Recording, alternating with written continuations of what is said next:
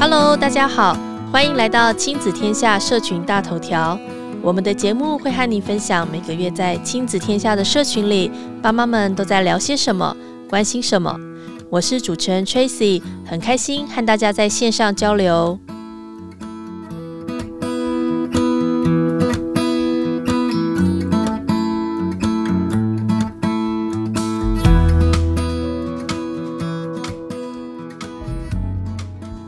历新年还没到，市场就充满了一片喜气。这几天，想必你也被台股平创新高的新闻给洗版了吧？去年全民掀起一股投资潮，很多人都把部分资产投入市场。无论投资或者储蓄，其实培养理财的观念是很重要的第一步。在二零二一年的第一集社群大头条里，我想和大家分享关于儿童理财观念的培养可以怎么做。几岁开始最合适？在二零一五年，财经智慧教育推广协会曾经做过全台亲子理财现况大调查，在当时受访的六百二十二位全台年满二十岁，而且有六到十八岁子女的民众中，有百分之九十六的人认为理财是一件很重要的事，但是只有六成的父母有教导孩子理财观念。其余近四成的父母没有教的原因，主要是因为孩子的年龄。不知道你会不会也这样想过？如果我们太早和孩子谈钱，好像显得有些市侩；如果孩子没有金钱的概念，就比较不会对钱斤斤计较。但事实上，和孩子谈钱就是在建立他们的价值观。而且根据英国剑桥大学的研究显示，多数孩子的理财观念在七岁就已经形成了。我们这里说的理财观念，指的是孩子在七岁的时候就能理解货币的价值，可以换取物品，以及赚钱和收入是什么意思。有些七岁的孩子，甚至对于金钱规划、延迟享乐的概念，也都稍微有些了解。因此，如果在孩子理解金钱可以换取物品时，就给他们正确的理财观念。会比在他们已经形成了不好的观念之后再去矫正还要容易许多。其实，在日常生活中，有很多时机可以和孩子谈谈理财的观念。举个例子，农历年就快要到了，对于还没有能力打工的孩子来说，红包应该是他一整年里面最大的收入。当拥有一笔额外收入的时候，其实不仅是孩子，就连身为大人的我们，也都很容易冲动购物。对吧？所以这时候爸爸妈妈可以做的是和孩子讨论要如何运用这笔收入，但是一定要记得不要急着去否定孩子的规划，也不要一心只想让孩子接受我们的想法，让孩子参与讨论和实践的过程，对于他们学习理财的观念会更深刻。二零一八年，财经智慧教育推广协会针对台湾中小学生的理财现况做了另一项调查，结果显示，台湾百分之四十二的小学生平均每个星期的零用钱是一百七十九元。如果孩子帮忙做家事，成绩优异或是表现良好，有些父母还会再多给他们零用钱当做奖励。针对这个调查结果，专家建议爸爸妈妈们在奖励孩子的时候，要转换一下说法。比如说，爸爸妈妈奖励你，不是因为你帮忙做家事，是因为你做这件事的时候态度很认真；或者是爸爸妈妈奖励你，不是因为你考一百分，而是你在考试前做了详尽的复习计划，而且都有做到哦。透过这样的说法，我们奖励孩子的心意，才能帮助他们养成长期的习惯，而不是只会促使他们做短期的努力。听到这里，你是不是还想多了解一点？到底我们该怎么跟孩子讨论金钱？接下来提供一些简单的方式给大家参考。如果你的孩子是七岁以下的小小孩，建议你可以和他们共读比较生活化的理财绘本。例如有一套《小兔子学理财》的书，我就很喜欢哦。这套书里面用胡萝卜代替金钱，四只小兔子各自运用胡萝卜，完成了他们各自的愿望。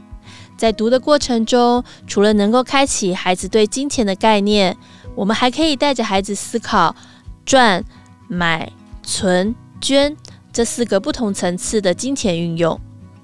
如果你的孩子已经七岁以上，那么你可以透过下列这五个做法，和孩子一起练习理财。第一个做法，让孩子存钱。有相关的研究发现，儿童存钱的原因不是因为他们渴望金钱，而是存钱这一件事让他们感觉到自己在参与大人的活动。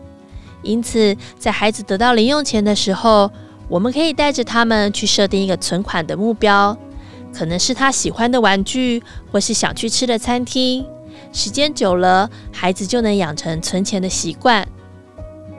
第二个做法，先让孩子学会延迟享乐。先别急着吃棉花糖。这一本书里面有一个非常著名的实验：一群四岁的孩子各自被分配到一个棉花糖。如果你能够等待十五分钟之后再吃，你就可以多吃一个棉花糖。结果最后只有三分之一的孩子愿意等待那十五分钟，而根据后续的追踪结果显示，这三分之一的孩子在未来的发展比较成功。虽然这项实验的过程和结果还有很多的变因可以延伸讨论，但是让孩子练习延迟享乐，多少还是有些好处的，像是尝试先完成一些小额的储蓄，最后就可以走到更大金额的规划能力。第三个做法，让孩子有赚钱的机会。所谓的让孩子赚钱，并不是说要让孩子去打工，而是在他们还没有办法合法工作的阶段，让他们去实践“天下没有白吃的午餐”这个道理。在孩子订定了一个目标之后，除了我们定期给的零用钱之外，也让孩子透过付出他们的能力、劳力或时间，去换取一定的报酬。这样不仅能够让实现目标变得容易，吸引孩子去达成，说不定还可以激发孩子更多的可能性。第四个做法，让孩子参与购物的过程。我们可以从列购物清单开始，让孩子参与家里每个礼拜的采买行程，而且要适时的提醒他们，在金钱有限的情况下，分辨想要和需要的差别。